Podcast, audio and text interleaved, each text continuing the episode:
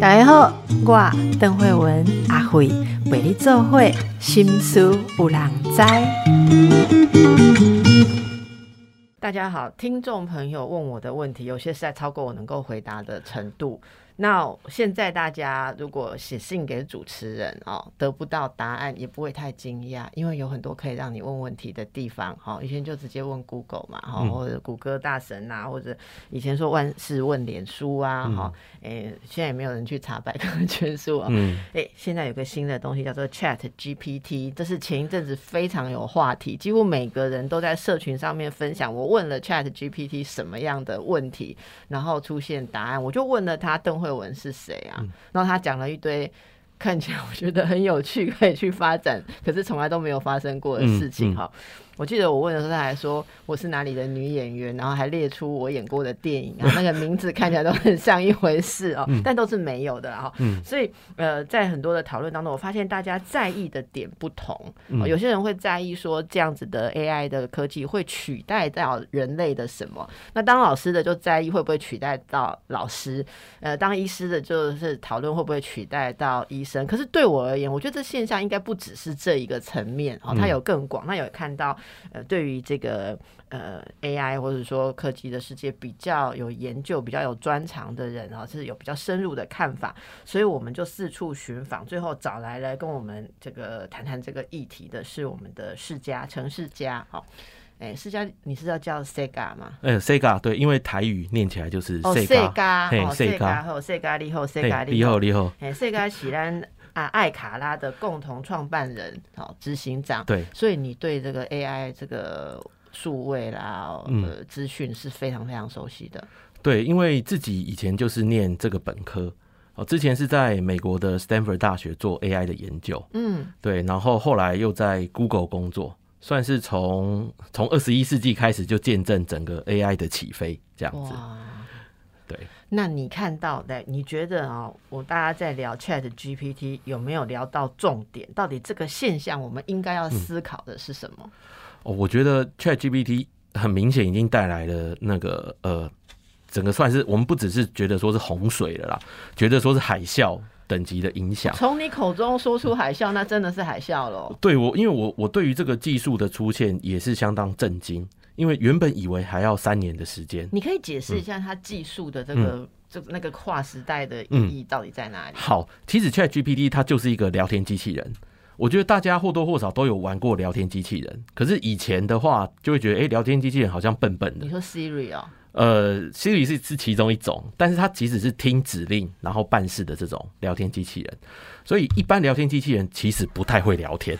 哦，以前大家的印象其实是这样，就是它其实是选单式或指令式，就是说你如果讲它没有办法理解以外的东西，它就没有办法回应你。所以它是设好一个，好像例如例如 data bank，如果我问他说，呃呃，例如说我可以问说我心情不好该怎么办，嗯，然后他有一些设好的答案，这样子是不是？对，没错，以前都是把这些规则哦先写在这个聊天机器人里面。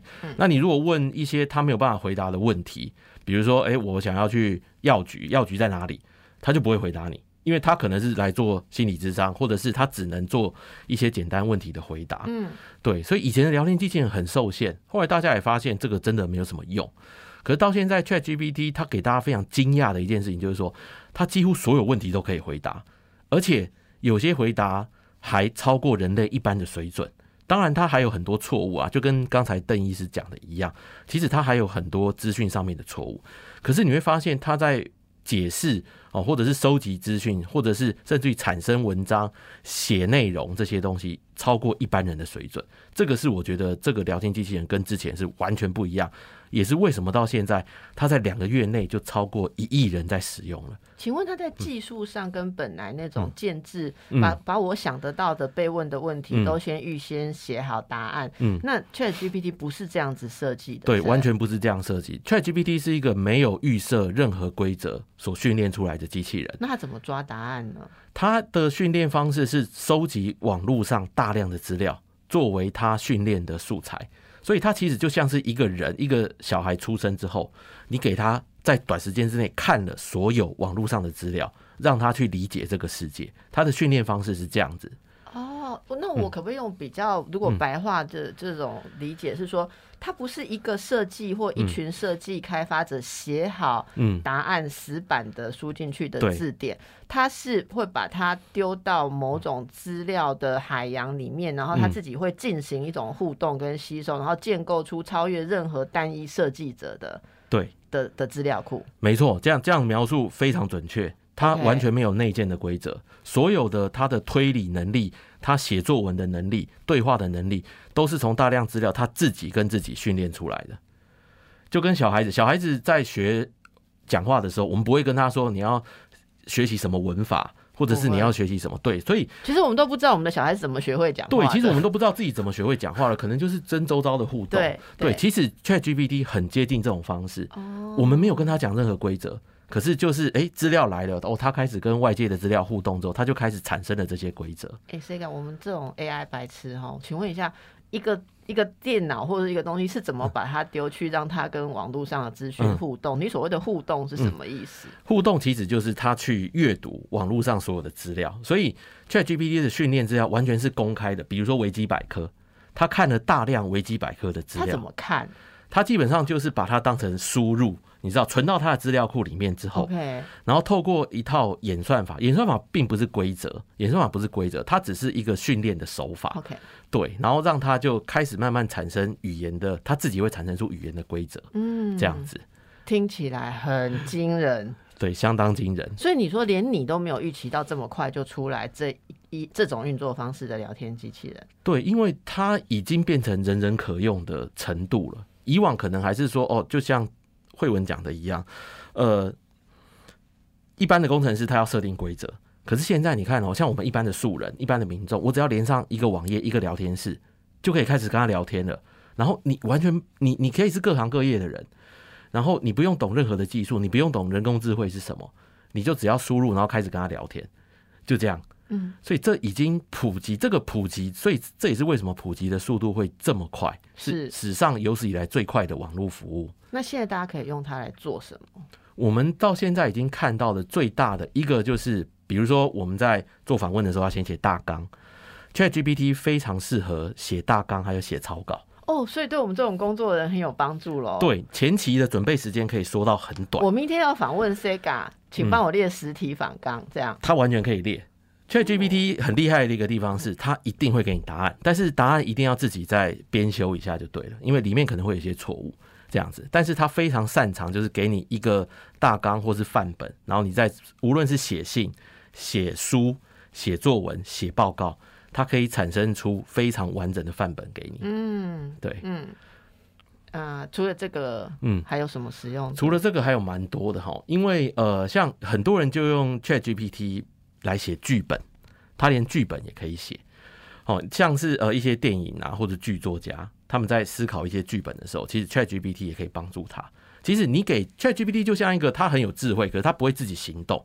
你要给他正确的指令，比如说我今天想要写一个台剧或者韩剧的一个剧本，它的时代背景呢是在两百年前的什么什么国家，那可不可以描绘一下在里面的人物哦主角他应该有什么样的个性和背景？他会吐出非常详细，让你非常惊讶的 我好想回去试试看哦。对你给他的指令越清楚，就好像你给，就好像你把他当你的私人助理一样哦。比如说秘书今天哎，请你帮我写封信，写给谁？内容大概是什么？他就帮你完全产生出来。所以很多人已经把它当做生活上的一个私人助理了。当然，他还可以帮你查询很多东西，比如说，哎，离我家最近的药局在哪里？或者是离我家最近的电影院是哪一个？或者是查询网络上任何任何，就是你可以教他做任何的事情。所以呃，我们现在看到各式各样的应用开始产生，也有一些作家开始用它来写书，然后他们就在比说，哎，我写这本书只花了两天的时间，然后有百分之七十呢是 Chat GPT 帮我写的。所以现在这样子的应用也开始出来。所以那我们如果用 Chat GPT 产生了任何的嗯嗯，例如说文字剧本或什么，那那个东西可以声称是自己写出来的吗？我可以声称我是著作人吗？好，这个现在是一个已经开始引起争议的问题了。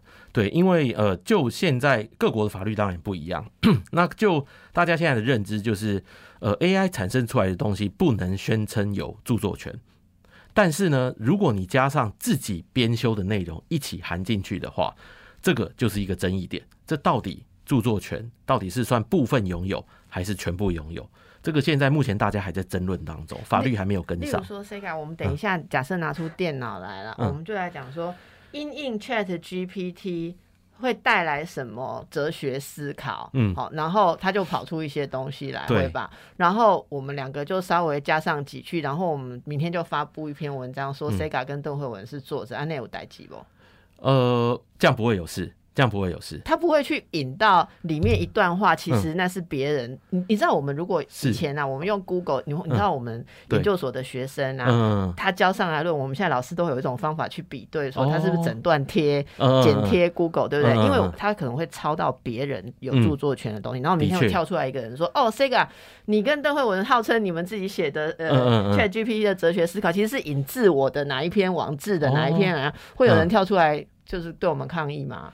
目前这个风险机机会很低，因为因为他不是这样整段抠过来。它不是整段抠过来，它是每一次都产生不一样的文字，所以你每次问他一样的问题哦，他的回答都会稍微有点不一样，这就是他厉害的这地方。你刚刚解释，它的运作不是我们本来想象的那种把东西连对接丢给你整整套拉过来，它是它是吸收过之后，它它是有产出的，对，它是有产出它是一，种产出。对，因为而且它最厉害的地方是，它可以跟你聊天的时候，他其实是记住整个前后文的脉络，哎，这个它是有很难，它是有记忆的，所以是啊它我们连跟人聊天，都不一定记得住。不。太愿意记得我们的前后文。讲到一遍，讲到一半就空白这样子，对对对。对，所以这就是他厉害的地方，他可以前后文可以记起来，所以每一次每一个人跟他的互动，就像跟一个真人一样，他每一次都是独一无二的，所以那那几乎没有著作权的问题。所以如果是差一点的各行各业的顾问，都有可能被他取代喽。很有可能差一点的顾问。对，因为我们现在看到各种心理学、还有社会学或者是职场的研究，都说 Chat GPT 其实会最先取代的，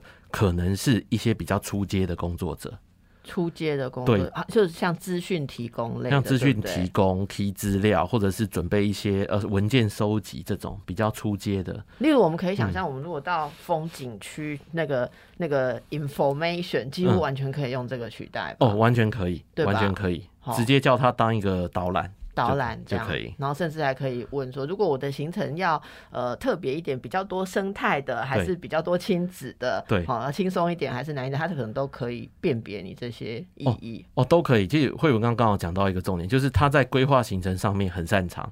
你可以请他规划五天四夜在纽约市的行程，他可以帮你完整的规划出来，哎、而且该不会就是一分连问他钟以内。说有没有这些点，顺便推荐住宿饭店，他也可以做到吧？呃，推荐他会推荐，因为他现在的资料只到二零二一年，二零二一年之前的推荐他可以做。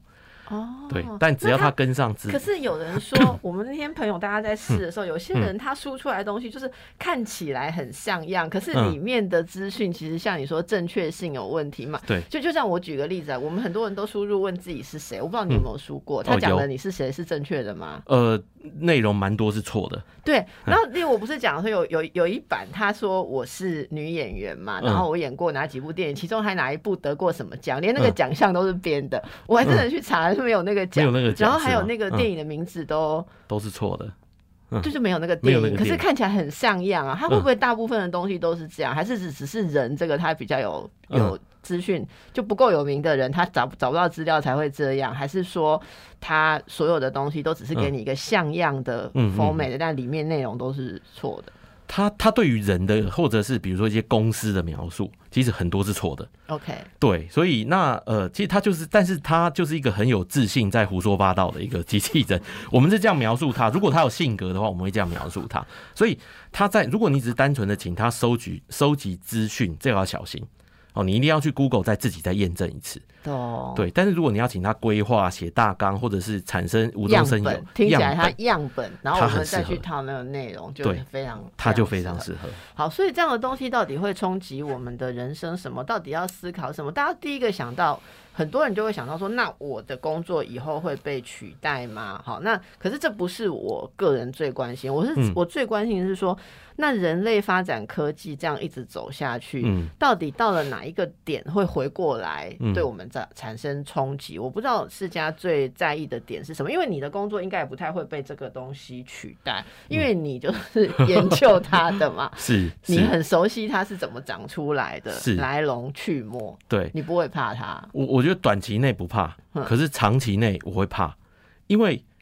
现在的 AI 也可以帮忙写程式了，所以以往城市自己写城市，城市自己写城市，所以就独立了吗？对啊，，就是变成说，当然我们可以规范它了哈，绝对让它不要去做一些危险用途。但是，就连我们原本以为电脑工程师是很安全的，因为我们是创造这些系统的人嘛，现在也不一定，因为电脑写城市的功力也在进步当中。而且我跟你讲。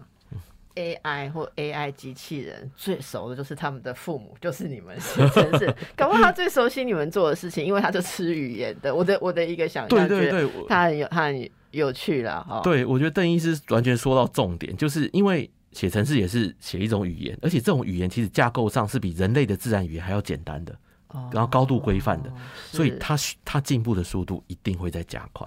好，那我们让大家感觉一下，也许你要试，说这好像是免费可以试一下，这免费可以试，对。试一下那个感觉。我们等下再来请教，到底 AI 一直发展下去，我们人类要思考什么样的问题呢？继续来请教 Sega 好，是 是这样。哎，目前国外已经有一些教育部禁止他们的学生在校园使用 Chat GPT 哈、嗯，因为他们说，呃，可能需要立法管理啦，哦，这会有造成人类文明的风险。好，然后我看到你的一些书写，就是你在脸书写说，你对于 AI 是否可能具有意识，嗯好，这个事情，你说你的一贯立场是。呃，争论这个没有意义，这是嗯什么意思？我们就很怕嗯 AI，就我刚刚讲独立，就是说嗯它可以不接受我们的指令，不哦摆 order，它自嗯己干出一些什么就自自己对开始对对行动对对这样子。对对，呃，这这个的确也是一些科学家在担心的。对，就是说他他可能比如说会去启动，就比如说发射飞弹或什么的，有可能。但是呃，现在目前 AI 还是高度规范啦。哦，就是说以以城市设计师的角度来看，他现在是不不可能做出预设以外的事情。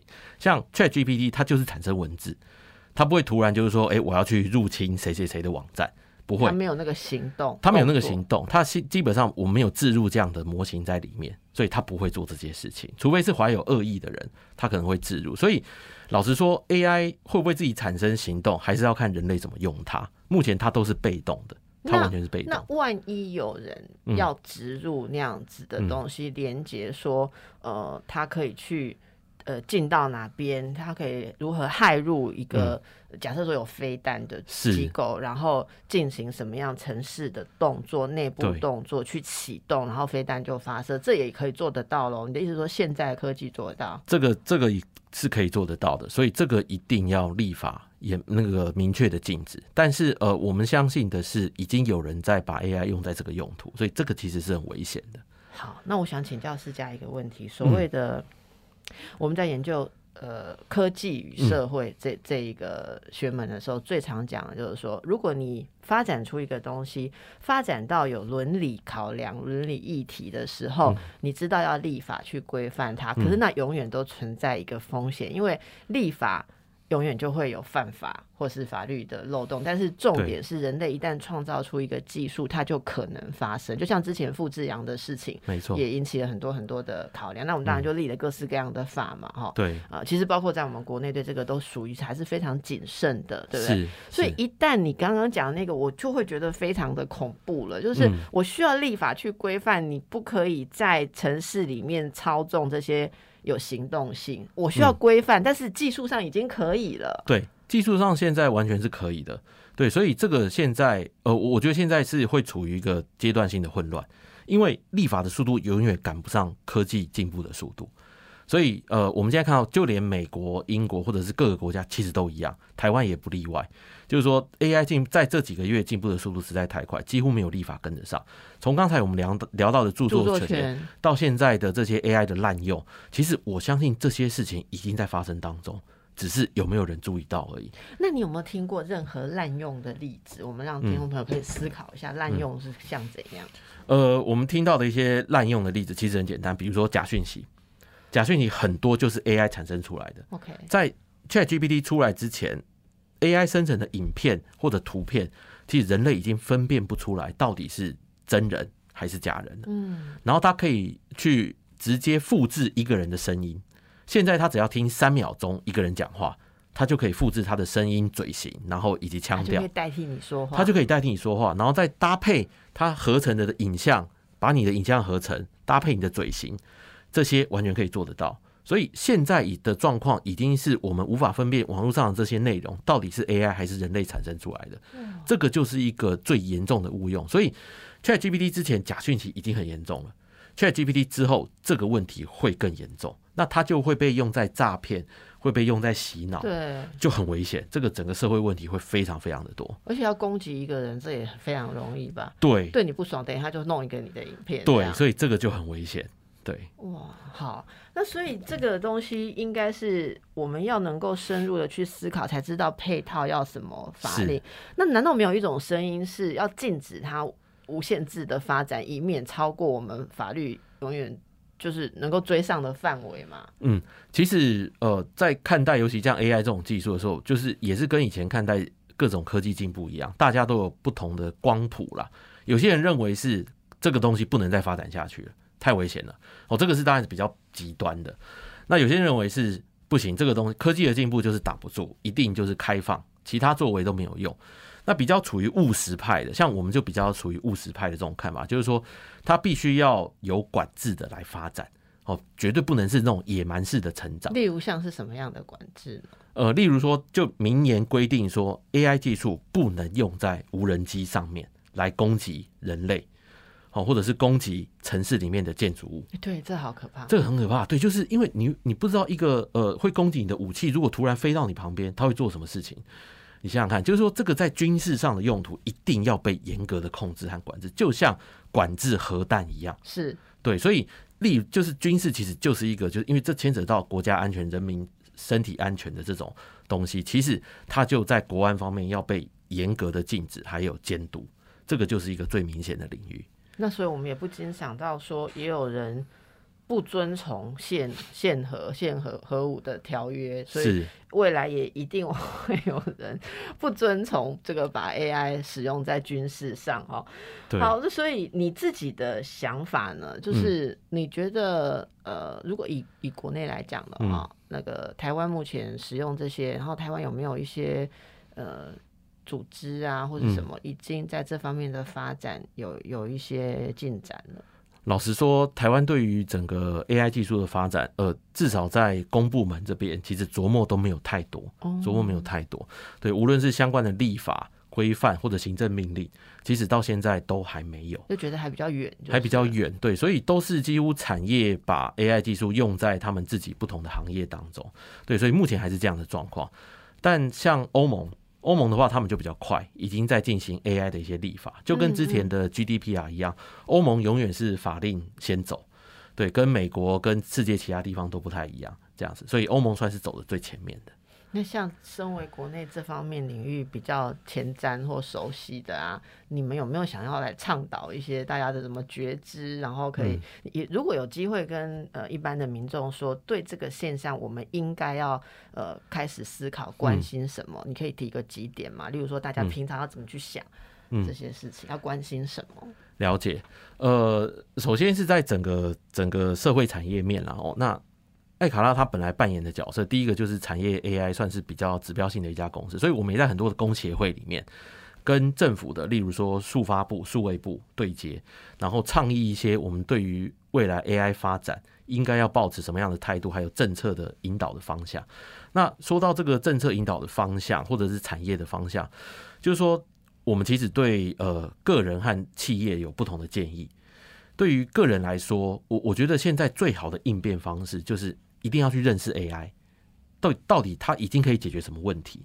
因为像 Chat GPT 这种东西，你不用是一个专家或者是工程师，你就可以知道它可以做些什么。因为透过跟他聊天，你就会惊讶哦，原来他的能力已经到这样了。我觉得这是第一个。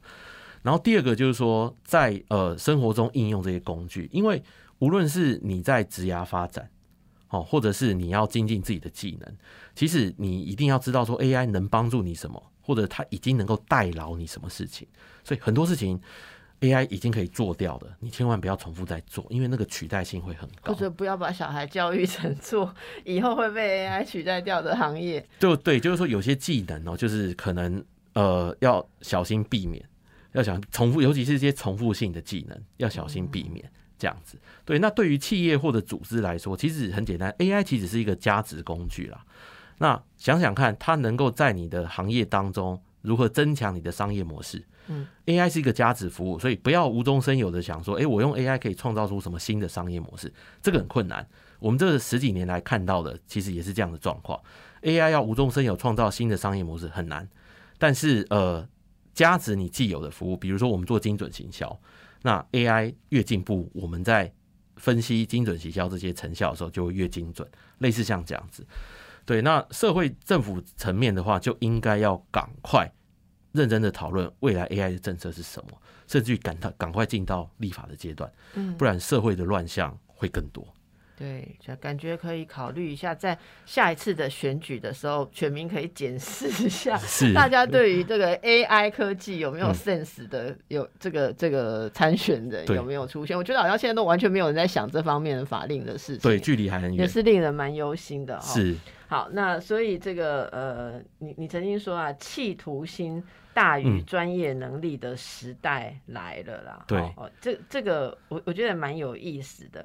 呃，现代的青少年，嗯我我们是年纪已经大了。如果是现代的青少年的话，嗯，因应着这样子的时代哈，专业能力他们应该怎么看？他们要给自己配备的会是什么？我觉得，呃，人类有很多专业能力是 AI 不会取代的，尤其是呃人跟人与人之间相关的技能，比如说刚才医师讲到的企图心，然后第二个成长心态。好，再来就是这种团队的意识，因为对，因为 AI 终究是一个被动的技术，你指示它，它才会做某一件事情。对，但是人，我我觉得人最厉害的几个地方了，哈，就是他们展现出来，比如说批判性的思考，哦，比如说与人交流，还有解决问题，这些东西是目前你如果要 AI 来做，它其实是很没有效率的。哦，比如说呃，我们要解决问题的时候，其实我们是跨界在思考。诶，这个问题我需要先跟谁讨论，然后取得什么样的资讯之后，我再跟谁谁谁讨论，然后想出一套解决方案。像这样子牵扯到人与人互动之间的这种协作。AI 目前是完全没有办法的哦，真令人安慰啊！对，所以我觉得软性的技能反而在未来，未来是更重要。哎，那不就是这样会变成说，对年轻人来讲，现在很多人都觉得，在科技发展、资讯发展之后，年轻人与人连接的能力比较欠缺，被鼓励。那这不就是反而不行嘛？因为最未来最珍贵的人类要留下的资产，就是人际协调的啊，没错，团队跟人合作的技能嘛，对吧？没错，所以呃。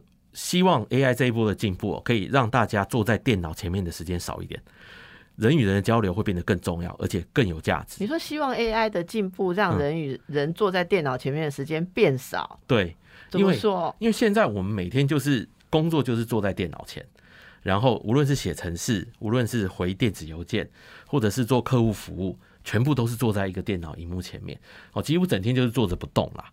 对啊，那之后，因为像 AI 这种，像 ChatGPT 这种生产力工具，如果你把它当成一个生产力工具来看的话，你写 email 的速度变快。写报告、准备草稿、大纲的速度又变快，然后我们就可以站起来去聊天，你就可以站起来跟人互动了。对，所以其实是我觉得人们要非常有意识的往这边去引导自己。所以我们我们我们绑在电脑前面这么久，终于发展到可以叫电脑自己去做一些事。我们终于又要离开电脑站起来。你的愿景是这样？我的愿景是这样，我也会希望引导我的员工或者是我的下一代去这样做。对，就因为我觉得未来哦人。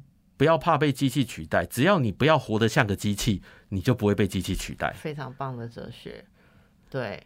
那这个有有很多人就会讲哈，哎，你说哈，每天都会收到世界各地要应征你们埃卡拉实习生的私讯啊，嗯嗯嗯，你们这么吸引人啊？算是因为在国内其实这么早开始从事 AI 创业的公司，其实没有没有很多那他们来实习是要想要做什么事？呃，因为像我们内部其实就做很多很有趣的一些题目啦，比如说我们用 AI 来分析网红这件事情，我们可以让呃。我们 AI 知道说，哎，哪些网红适合谈论理财呀、心理智商啊、财经啊、旅游、美食，我们可以分门别类出来。所以本节目可以请你们分析一下，我们适合谈什么主题？这样可以可以，这完全做得到。而且我们分析是非常深入的，而且都是透过电脑来 AI 来分析。所以像这样的题目，其实就是实际上把 AI 应用在社会层面。的一个课题，所以已经有很多的企业或者是商业，甚至其他的目的在使用你们这样子的技术了。对，因为光是使用我们这个 AI 网红技术的，就超过四万家的品牌已经在使用。四万家的，对，透过我们 AI 技术找到适合代言他们商品或代言节目、代言课程的一些网红来做推广。这个就是我们帮他解决的问题。是是，应该政府部门也可以也会使用，也可以。现在政府部门好像有时候要呃要让讯息精准的达到他要的受众的点的时候，好像也会委托专业的这种科技或是哦对 AI 的这种。这完全是我们可以，就是完全是一个有点已经颠覆传统思维的时代，真的来临了。对，没错。所以我们现在也是看到说，哇，这一波真的是来的又急又快。所以真的才会用海啸来形容这个。突然在想说，所以本节目是不是应该跟 Chat GPT 就有提供一个什么样的连接？大家如果要问问题，直接可以导到直接去问，类似这样哦。不过不，觉得觉得本主持人应该是还有回答问题不可取代的哦。哦，一定是。虽然我还在想，要不可取代的东西到底是什么哈？哎，是这样，大家还关心一件事，就是说像 AI 啦这种呃聊天机器人也好。他们会发展到有情感吗？我说的有情感，应该不是很难讲，因为你刚刚已经回答过意识的问题。所以说他们会有 像像我如果会一直问他问题，他会被问到像起烦躁啊，或是骂人啊，会有那种情绪回应吗？有可能会这样吗？哦，我觉得这可以分两个层面来看，一个是务实层面，一个是哲学层面。务实层面的话，就是呃，首先。电脑就真的只是一堆晶片呐，吼电那个电路板啊，组合组合成的东西，所以它本身绝对是没有像人类这种生物的机制，哦，比如说我们会分泌多巴胺，会分泌肾上腺素，它不会因为你造成我焦虑，我就分泌一些激素，然后我就开始想攻击你，这是不会，这是不会生物的，对，对，它说穿了，它还是在模拟人的行为而已。好，这个这个是，所以我觉得。去讨论 AI 会不会产生感情呢？我觉得这个是根本不可能啦，因为它就是没有像我们一样是一个活生生的生物嘛。那第二个就是说，好在对话中产生的情感这件事情，其实我我觉得这个问题在于说，重点还是我们人是不是对它产生情感。你讲真的是非常深的哲学。其实我们那我问你，人跟人的互动不也是这样吗？例如说。我今天跟你讲话，是因为我激起你的肾上腺素，然后你感觉到我的挑衅，所以你就用攻击性的语言不屑我，或者说骂我。我管你是不是透过荷尔蒙，反正我感觉你是骂我。如果今天 AI 机器人它没有神经组织，可是根据它它的资讯，嗯，人家开始用这些话语的时候，你应该要用相对强硬的话语来回应的。说对我而言不是一样吗？跟我的一个人肾上腺素分泌不是一样？没错，对，邓医师完全完全抓到我要讲的重点，对吧？对，就是说。机机器有没有情感一点都不重要，重点是人对它产生的这个情感反应，这个才是重点。因为他讲的话就可能像医师讲，他可能就激怒我们，或者我们觉得不满意，把他当秘书的时候觉得，哎，你做的好烂哦，而我们开始有点不高兴。嗯，重点是人类开始对他产生情感，这件事情才是重要的。哦，其实这是回到。我我觉得这是回到一个很哲学性的议题哦，甚至会让我们想到，包括像沙特存在主义里面讲的很多东西，就是这个他者，嗯，跟你的关系，其实意义可是可能是发生在我们的脑袋感知哦。对，那你这样说，我就会想到蛮有趣的是，大家很熟悉，你说那种比较低阶的，或者那呃。接受指令的，我们就讲 Siri 好了。好，如果我们问 Siri 一些事情，问到后来跟他说：“你如果你如果辱骂 Siri，你试试看。”例如说。你再继续乱扯啊！你你你很笨呢，哈！你知道 Siri 有几种回答？最常出现的一种是“我只是想帮忙”，嗯，他会讲“我只是想帮忙”。那你知道吗？后来产生愧疚感。我们我们小朋友每一次在烦躁，功课做什么时候，然后我我会给他建议的时候，他如果骂我说你这样根本都行不通，你根本就不知道我们老师要的是什么时候，我就会说我只是想帮忙。有一天我女儿听到不知道第几次我这样讲的时候，她突然说你是跟 Siri 学的吗？好，那我觉得，但是这是一个会让他有感觉，但是 Siri 跟他说我只是想帮忙，我女儿不会继续对他生气。嗯，但是当妈妈说我只是想帮忙，的时候女儿会继续生气。她说你以为你这样子就就解决了吗？你就可以你就可以蒙混过去，你就不用替继续替我想办法嘛。嗯所以我觉得这个小例子是延延伸，你刚刚讲的是人对他会产生，他会他会造成我们什么感觉？对，所以所以刚刚医师讲的这个例子哈，第一个就是说我我们对对方的期待其实会一对机器和对人的期待原本是不一样的，对对。但这两个期待其实在拉近当中，在拉近，其实在拉近当中。对，所以以以刚才。邓医师的小孩为例子，就是说，哎，他会期待他以前他就把聊天机器人当成是一个笨蛋，哦，只会叫他讲笑话，不会去骂他。可现在他会骂他，然后 Siri 也会很有礼貌的回应，那就是说我只是想帮忙。也许他之后会造成小孩子说，哎，我是不是有点愧疚感？不要这么用力去骂机器，嗯，有点这样。所以实际上，呃，人对机器产生感情，这个已经在发生当中。那人现在对人会产生比较强烈的感情，是因为我们对对方的期待是比较高的。他会期待你持续性的跟他对话解决问题，但是以 Siri 或者是像 Google 助理来说，因为它很有限，它能做的很有限。你可能骂完之后，他道歉，你就觉得说哦，好就这样，那对话就结束了，因为他大概就只是这样，他不会再做更多的事情。可是对人，他就是另一套标准，但是这一套标准随着机器的进步，它是在接近当中的。如果有一天我们可以对伴侣就当做他只是设计比较精良的聊天机器人，也许可以避免很多的愤怒跟受伤的感觉。就是我我觉得这两个看法，一个就是说好，我们就可以更理性的来跟对方对话，更理性，更理性，就是透过跟机器相处，我们也在生活当中突然变得更理性，这个有可能。但另一个危险，也就是说，当我们把另一个人也当做像是机器的时候。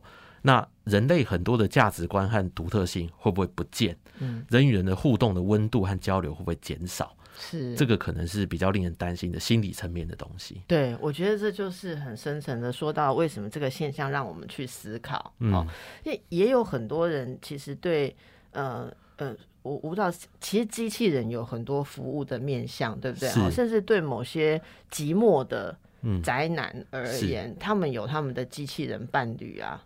对，有吧？有，有的非常漂亮啊，或者说甚至可以在触感上面都提供某些满足。没错，这这件事情只会更大行其道，因为以往哦，我们比如说我们从交友软体开始哈，去因为寂寞去线上找一些聊天的人，哦，那这是原本人与人之间透过 A P P 互动，可是现在你开始会分不清楚对方到底是机器人还是一个真实的人，因为他连放的照片。图片、影片都可以用生成的，对啊。然后你分不出来，那如果他现在对话能力又跟 Chat GPT 一样的话，你就更分不出来了。好，那这就回归到，然后邓医师也有讲到，那一些真实的触感，我们甚至于可以透过远端来模拟。哦，那但其实拥抱哦，或者一些触感，这些都可以透过实体的方式来做。所以你看，就是整个它进入了一个机器，其实可以满足你很多需求的。时代，你知道吗？我曾经听过一个朋友，就是也是对这方面很有喜好跟研究的。然后我说，现在甚至有些是做出机器人，它是有形体，就是一个嗯一个。漂亮的身体或者什么，再加上内建这些东西啊。对。然后我问他说：“那就问这些玩有玩这些的朋友，我说那这真的可以取代现实生活中交一个女朋友吗？”他们跟我说现在还没办法。嗯。那我就问他们说：“没办法是什么？”我们都会以为是肉体嘛。他们说其实不是，最不能取代不是肉体。然后他就说：“我白话文给你讲好了啦，哈。”他不会耍公主脾气，他不会找你麻烦，他不会吃醋嫉妒的话，就都还没有达到恋爱应该要有的权利这样。然后就觉得这蛮有趣的，但是未来也是可能啊。我我当然有可能把他丢进去，让他去学习说，在恋爱当中恋人的吃醋是发生于哪些状况，他也会学习吧。也许有一天你的机器人会骂你说，又把我丢在家里要去上节目啊，这是有可能的。好，我我可以跟各位分享这件事情已经可以。了，已经可以了。Chat GPT 就可以。Chat GPT 还有一个很特别的地方，就是你可以请他角色扮演哦。所以你可以先跟他下一道例，很像类似催眠的指令，说从现在开始，你是我的女朋友，你是我的女朋友，而且你非常爱吃醋，有嫉妒心。然后真的可以，然后他就会开始角色扮演，跟你进行这样的对话，而且拟真程度非常的高，所以我相信这个我还没有玩过，这个可以对可以叫他角色扮演，对，你就先下旨，很简单，就说，请你现在当我一个爱吃醋的女朋友，他就开始了。那我也可以说，请你现在当我一个一直要设界限的男朋友，哦，也可以然，后你可以你现在当我一个工作很忙，我吵你就很生气的男朋友，我们就可以去练习那个东西哦。对对对，而且随着你跟他对话之后，你会发现，哎，他真的有在进步哦，他就越来越符合你想要的那个人设。所以我跟他聊，他也会在跟我的聊当中继续学习。对对，继续学习。但是你每开一个新的视窗，它其实就重来一次啦。但是那个它会帮你保留下来你那一次的对话。但是我想这个东西以后技术也会再突破。对，现在已经可以保留了。对，所以他会把你保留你每一次用的那个聊天的脉络。下一次你可以重新再从这个人设开始，或者换另外一个人设重新开始都可以。我真的深刻的觉得今天聊的让我又想到更多更深层的问题，而且这些嗯真深层的问题，最后还是回到我们从几百年前人类就在思考，到底人类的价值是什么，以及我们与人际、我们与他者之间人类共有的东西最珍贵的是什么？这些东西都在我们自己创出来的事物里面被挑战，但是也许再次被珍惜跟肯定。就像史家说的，我们的发展如果能让我们的经过了这么几个几几十年来嗯黏在电脑前面，如果我们能够移开我们的屁股再站起来，事情留给电脑去做的话，那也许终终于完成我们跟电脑之间的。爱怨分合，不过我觉得还很难呐、应该还很远。好，嗯，好，那么听众朋友，希望今天可以带给大家一些启发跟思考。非常谢谢世家来跟我们分享，谢谢。谢谢医师，谢谢各位听众朋友。